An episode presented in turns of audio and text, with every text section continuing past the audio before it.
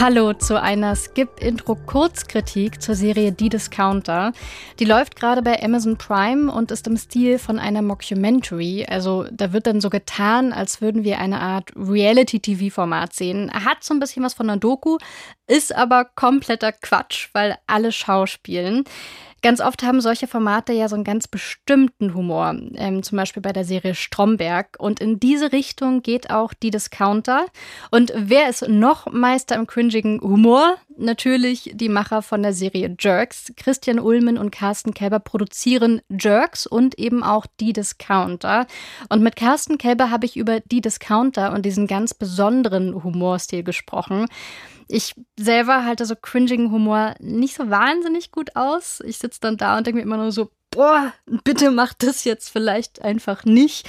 Und ich sinke sehr tief in mein Sofa hinein und brauche auch meistens beim Anschauen jemanden neben mir, den ich dann irgendwie anschauen kann, so nach dem Motto, hast du das auch gerade gesehen? Ist das nicht super unangenehm? Und weil ich solche Serien so schaue, habe ich Carsten Kälber gefragt, ob er seine Serien Jerks und die Discounter eigentlich selber ansehen kann. Ich kann sie besser alleine schauen, weil man sich nicht so schämt mit, mit der Person, die neben einem vielleicht da sitzt. Also ich, ich kann es besser, besser alleine sehen. Und, ähm, aber natürlich ist es manchmal nicht zum Aushalten. Aber das ist natürlich auch ein bisschen die Intention. Also nicht jetzt sozusagen unbedingt zu schocken und zu gucken, wo, wo haut man jetzt einen raus, was einen peinlichen Moment raus. Wird auch bei Jerks immer gedacht, dass wir versuchen, Peinlichkeiten uns auszudenken und darum eine Geschichte bauen. Aber eigentlich ist es andersrum, dass man eine Figur erzählt und die an den Rand treibt, damit es dann sich auf die Art und Weise entlädt. Gleich noch mehr von Carsten Kelber über seine Arbeit an Jerks und der neuen Serie Die Discounter. Unter anderem erzählte dann, wie sie eigentlich an die ganzen Gaststars kommen. Jetzt aber, wie gewohnt bei Skip Intro, stelle ich euch die Serie erst einmal vor. Es gibt nur eine begrenzte Anzahl von Orten, an denen im Alltag wirklich alle zusammenkommen, egal wie verschieden sie sind. Dazu gehört der Supermarkt. Eine Supermarktfiliale als gesellschaftlicher Mikrokosmos also, das ist die Grundidee der Serie Die Discounter im Stil einer Mockumentary, einer scheinbaren Dokumentation des Geschehens.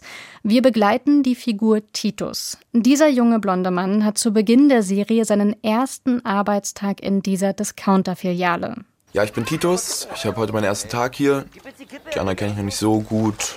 Aber ich bin jetzt nicht hier, um Freunde zu finden. Ich bin ja eigentlich eher hier, um Geld zu verdienen. Der junge und noch planlose Titus, dessen neuer Chef, chaotisch und der Coolness seiner Jugend hinterher trauernd, eine junge Frau, die studiert und hier nur jobbt und die Gender-Stereotype am Zeitschriftenständer kritisiert.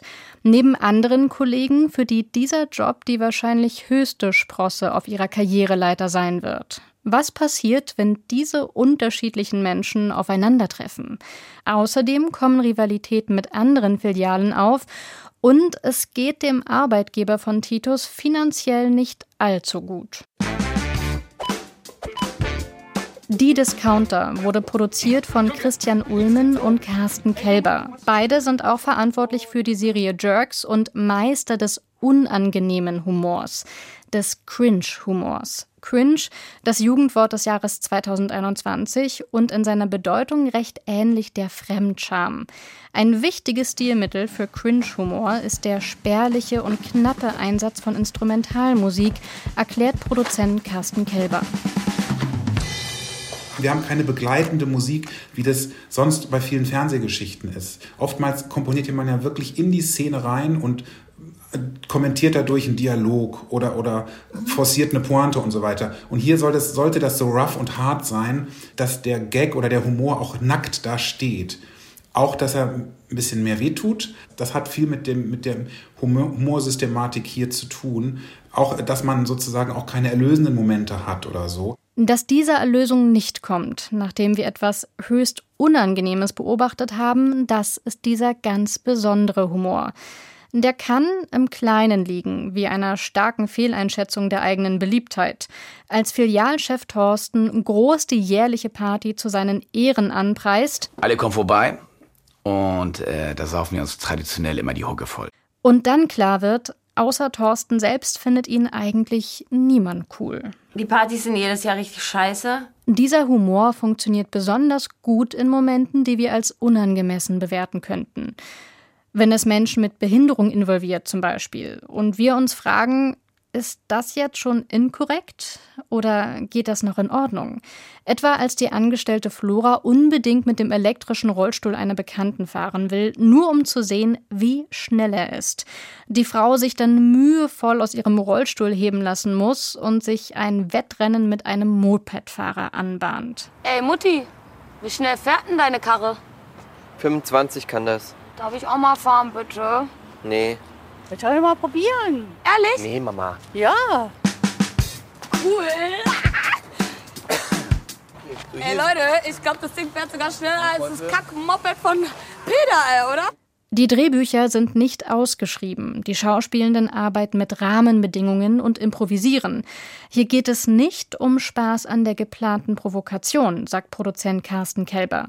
Diese unangenehmen Momente sind schon in uns angelegt. Sie werden uns nur vorgehalten. Dieses Cringen ist ja eigentlich immer nur eine Überhöhung eines, einer Sache, die man in irgendeiner Form und selbst wenn es weit weg ist von einem selbst, aber doch irgendwie kennt. Also ich bin ja der Überzeugung, dass es sonst gar nicht funktionieren würde. Weder humortechnisch noch cringe-technisch. Sonst würde es einen nicht berühren, glaube ich. Und das tut die Serie Die Discounter. Sie berührt. Sie ist mehr als Klamauk, weil sie auch tief tragische Momente zeigt, die die Handlung erst so richtig ins Rollen bringen und man sich in den Figuren trotz aller Überzeichnung wiedererkennt wie sie versuchen, alles richtig zu machen, gemocht zu werden und dabei ja nur scheitern können. Wenn wir über diese Figuren lachen, lachen wir auch über unsere eigene Unbeholfenheit, was diesen Humor erst so befreiend macht. Man sollte sich von diesem locker flapsigen Stil aber nicht täuschen lassen. Er verlangt großartiges Timing, viel Talent und präzises Zusammenspiel. Der Cast hat in Tatorten, teuren Netflix-Produktionen oder am renommierten Wiener Burgtheater gespielt.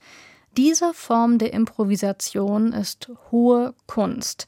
Nicht umsonst wurden nach der Serie Stromberg Christoph Maria Herbst und Bjarne Mädel in jedem Fernsehhaushalt zu Stars.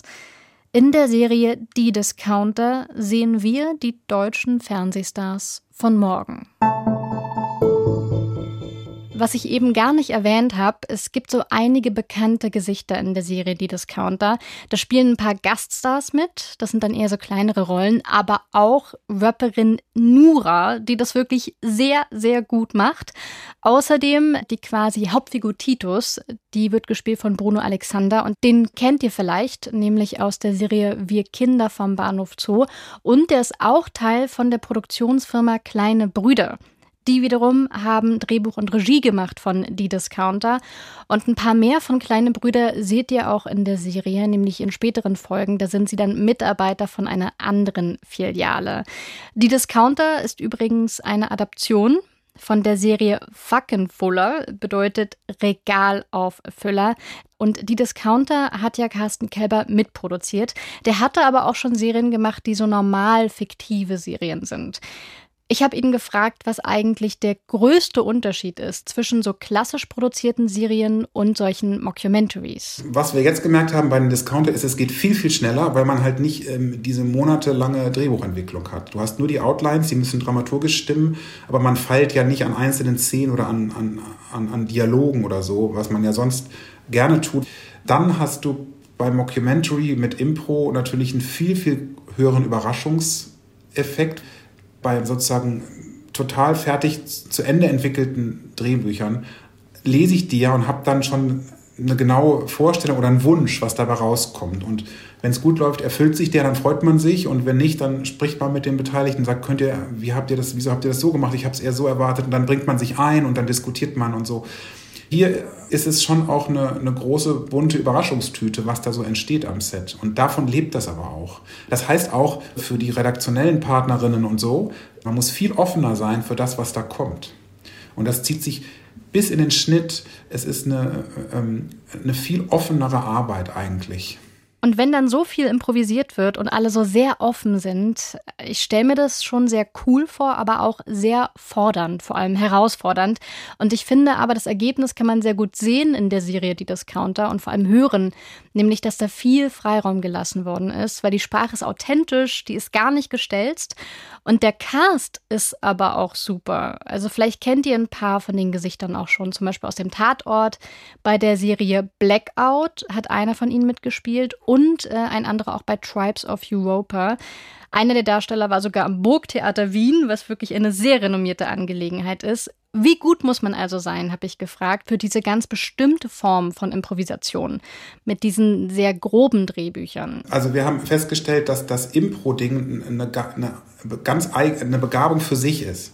Also die, die tollsten Schauspielerinnen können improvisieren oder können es auch nicht und umgekehrt. Deswegen casten wir auch sowohl bei Jerks als auch hier auch nur Einsatzrollen. Jemand, der nur einen Satz hat, weil das haut so raus, wenn, wenn sozusagen alle improvisieren gekonnt und virtuos und eine Person liefert einen Text ab, eine Line, das knallt sofort raus. Und das ist, ähm, das ist ein, ganz, ein ganz eigener Prozess, wir haben uns immer gefragt, was müssen wir tun, damit es funktioniert? Also wir müssen natürlich die richtigen Leute finden und das ist sehr, sehr aufwendig. Also auch hier war der Castingprozess extrem umfangreich. Und dann geht es eigentlich darum, beim Drehen einen Rahmen zu finden, ein Setting, in dem sowas entstehen kann. Und das hat viel mit Kopffreiheit zu tun, gedanklicher Freiheit, dass man solche, solche Momente, dass solche Perlen dann entstehen. Und manchmal ist es wirklich einfach nur, dass man die Kamera laufen lässt bis was kommt. Also wir haben eben auch, sonst sind ja die Bücher vorgestoppt und man versucht in der Stoppzeit zu bleiben, weil man ja ein konfektioniertes Werk auch abgeben muss, das in einen Sendeablauf passt und so weiter. Bei uns ist es so, dass wir laufen lassen, manchmal bis, bis was Gutes kommt. Und dann kann ein Take auch mal ähm, 20 Minuten dauern oder so ein Take. Und dann dreht man das Ganze fünf, sechs Mal und, und äh, dann sind aber diese Sachen drin, die, über die man sich dann jahrelang freuen kann. Und ich finde, das verlangt den Leuten unheimlich viel ab, dieses Impro. Es gibt dann ja sowohl bei Jerks als auch bei Die Discounter immer wieder Gaststars, äh, wirklich prominente auch, die das dann ja auch gut hinbekommen müssen mit dem Schauspielen, weil dieses Lockere, bei dem nicht jedes Wort geplant ist, ist ja nicht so ganz einfach. Vielleicht habt ihr euch das ja auch schon mal gefragt, wenn ihr solche Serien schaut, wo die eigentlich herkommen, die prominenten Gäste. Also wie kriegt man die? Also mittlerweile haben wir selbst so ein kleines goldenes Notizbuch eben durch Jerks oder so. Also ein bisschen daher schon auch. Also klar, bei Fari ist klar, das hat Christian äh, klar gemacht. und bei anderen, da kannten unsere Regisseure, die, die, also wir haben ja mit diesem Regie-Trio gearbeitet, die kleinen Brüder. Das sind eigentlich fünf Drei davon haben Regie gemacht. Einer davon hat auch noch jetzt die Hauptrolle gehabt, nämlich Bruno Alexander. Das also ist eine ganz besondere Konstellation auch gewesen für uns. Und die kannten natürlich viele Leute. Ich glaube, die kannten Lisa Marie Koroll auch. Ehrlich gesagt hat jeder da irgendwelche Connections. Viel auch ähm, lief auch über, ähm, auch bei Jerks habe ich jetzt mitbekommen, ähm, über Instagram oder Facebook sogar. Weil man ja mit allen möglichen da verbandelt ist und da gibt es auch oft Anfragen oder manchmal auch übers Management. Viele melden sich, wollen mitspielen. Wenn sie dann das Buch sehen, sagen sie, ach nee, doch nicht. Selbst die größten Fans sagen dann, ah nee, da, also ich hätte mitgemacht, aber das kann ich mir jetzt nicht vorstellen. Da darf man sich selbst nicht schonen, sonst funktionieren auch die Rollen nicht sich nicht schonen. Also äh, wenn ihr die Serie Die Discounter schon kennt, äh, werdet ihr wissen, was der Produzent Carsten Kelber damit meint. Ich hätte selber ehrlich gesagt gar nicht so sehr erwartet, aber ich habe alle Folgen durchgebinged. Die sind ja auch jeweils eher so 15 Minuten lang und ich hatte einen sehr, sehr guten Abend mit denen. Vor allem, weil ich dann ein oder zwei Figuren dann doch besonders gerne hat und unbedingt wissen wollte, wie es bei denen jetzt weitergeht. Ich bin auf jeden Fall gespannt, wie ihr die Serie findet. Und wenn ihr wollt, dann gebt doch mal Bescheid und schreibt an skipintro.br.de und lasst, na klar, wie immer, doch eine gute Bewertung da. Das ist ja die Podcast-Form einer netten Feiertagspostkarte. In der nächsten Folge stellt euch Vanessa die Netflix-Serie Kids vor. Vanessa kennt die schon und sie hat sie mir beschrieben als reiche Münchner Teenager in Kitzbühel trifft auf Riverdale. Ich bin auf jeden Fall schon mal sehr gespannt und sage an dieser Stelle, Fortsetzung folgt.